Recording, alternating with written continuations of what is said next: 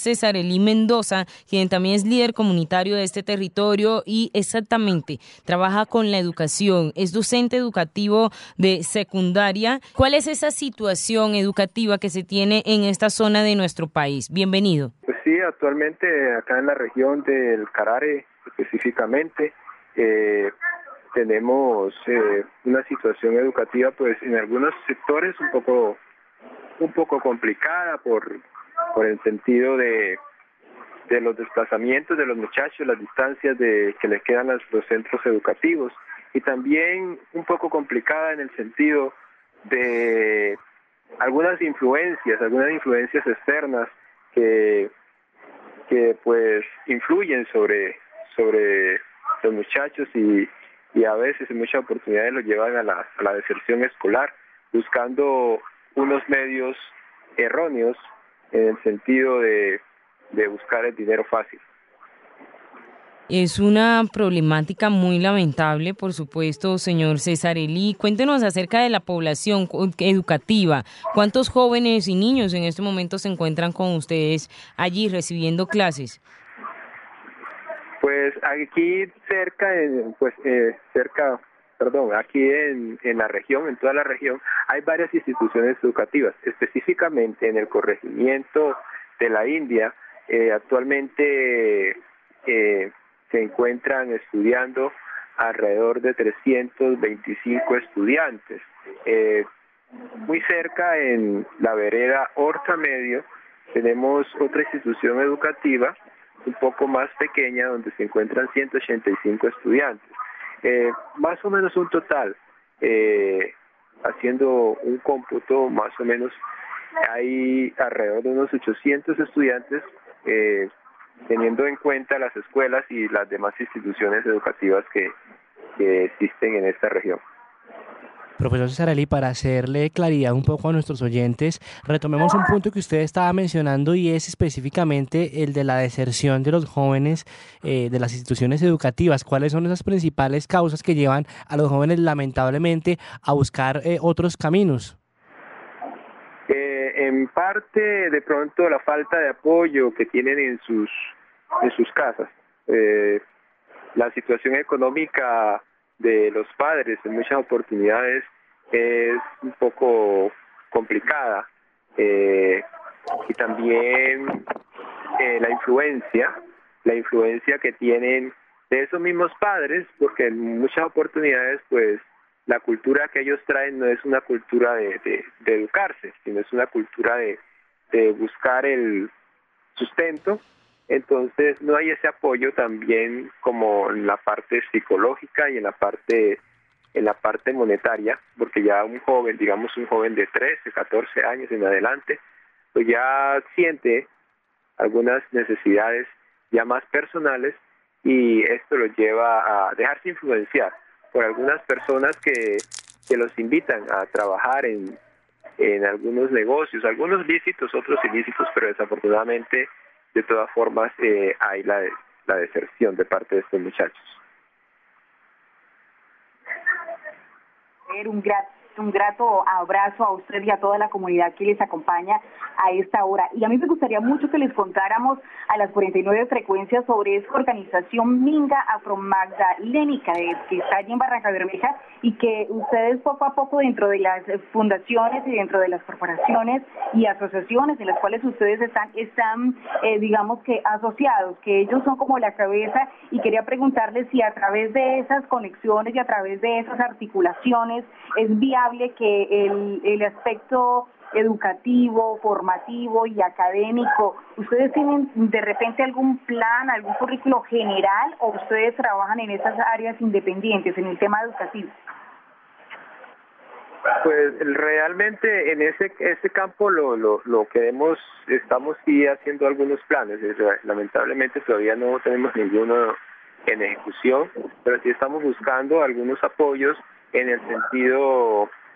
de realizar algunos talleres este, dirigidos específicamente a la juventud, donde ellos eh, puedan contemplar los beneficios y los aportes que, van a obtener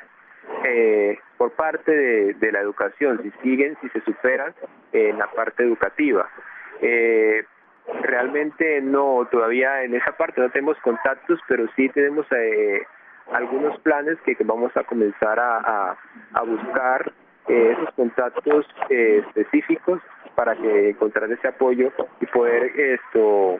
ejecutar ejecutar esta esta ayuda para los jóvenes. De parte nuestra sí hemos realizado algunas actividades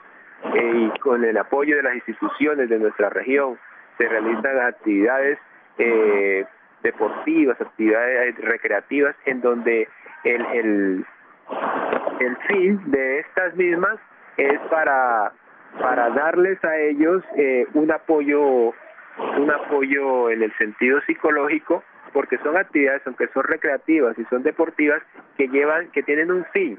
sí que buscan el fin de que de que ellos se sientan un poco mejor dentro de la institución pero que también se les da eh, eh, una pequeña charla dentro de los dramas que se realizan también se les se les ayuda se les quiere ayudar para que ellos puedan tener en claro todos los beneficios de, de superarse de, de seguir adelante en la parte académica Sonia, bueno, usted me ha dado pie con esa pregunta que le realizó eh, al señor César Eli Mendoza. Usted me ha dado pie para preguntarle acerca de esos procesos etnoeducativos, si se están realizando en este territorio del Carare, en cualquiera de estos, de estos eh, aulas, de estos establecimientos educativos. ¿Se está realizando un trabajo etnoeducativo para estas poblaciones afrocolombianas radicadas en este territorio, señor César Eli?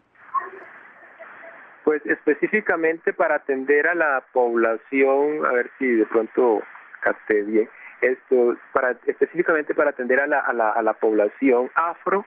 eh, no, no, no, estamos no, necesariamente, pues, como un eje transversal de alguna manera que se esté desarrollando en los colegios, independientemente de ah, que, por supuesto, hay una diversidad dentro de, las aulas de clase, eh, población indígena, población afro, mestiza y demás. Sí. Hay algo transversal. Pues estamos buscando, estamos buscando con el apoyo de las instituciones he hablado con ellas pero no hemos llegado a ningún a ningún esto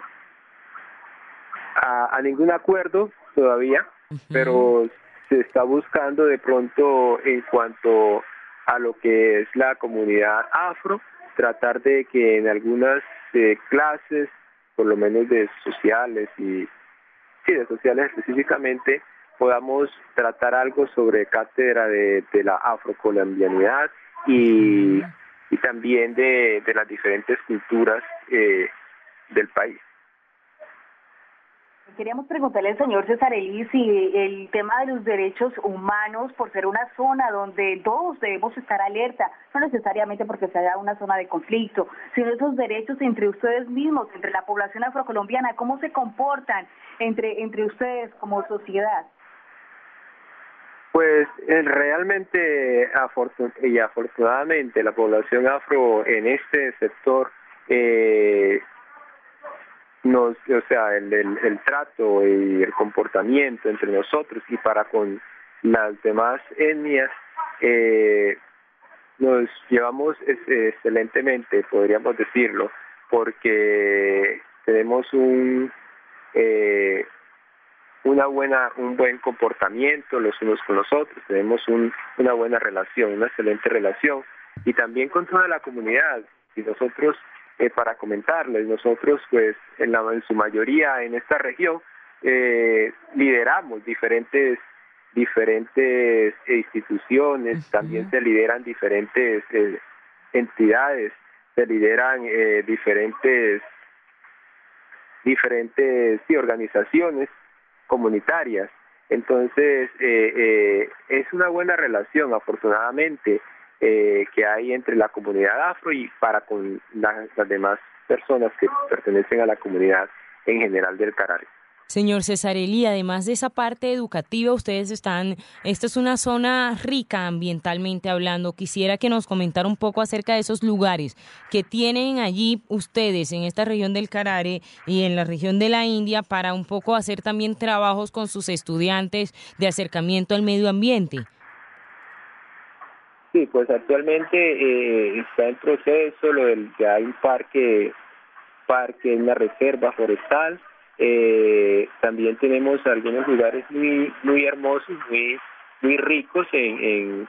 en cuanto a la biodiversidad. Y, y realmente algunas instituciones ya están practicando esto con salidas pedagógicas, eh, salidas al, al, al campo donde se hacen caminatas de cierta forma, pues no tan organizadas, pero sí caminatas ecológicas, donde se le está instruyendo a los muchachos la importancia del medio ambiente, la importancia de, de, de, que de cuidarlo porque ahí está el futuro, eh, el futuro para para cada uno de ellos, para ellos y para las familias que, que provengan de ellos. Entonces, eh,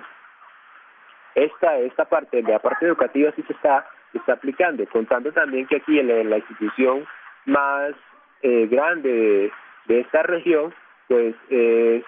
con énfasis agrícola y, y, se les da estas instrucciones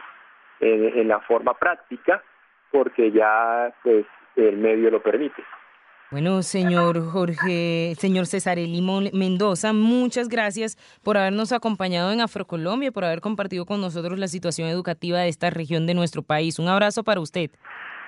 Muchas gracias a ustedes, muy amables, gracias a ustedes por permitirme pues eh, contar un poco acerca de esta hermosa región.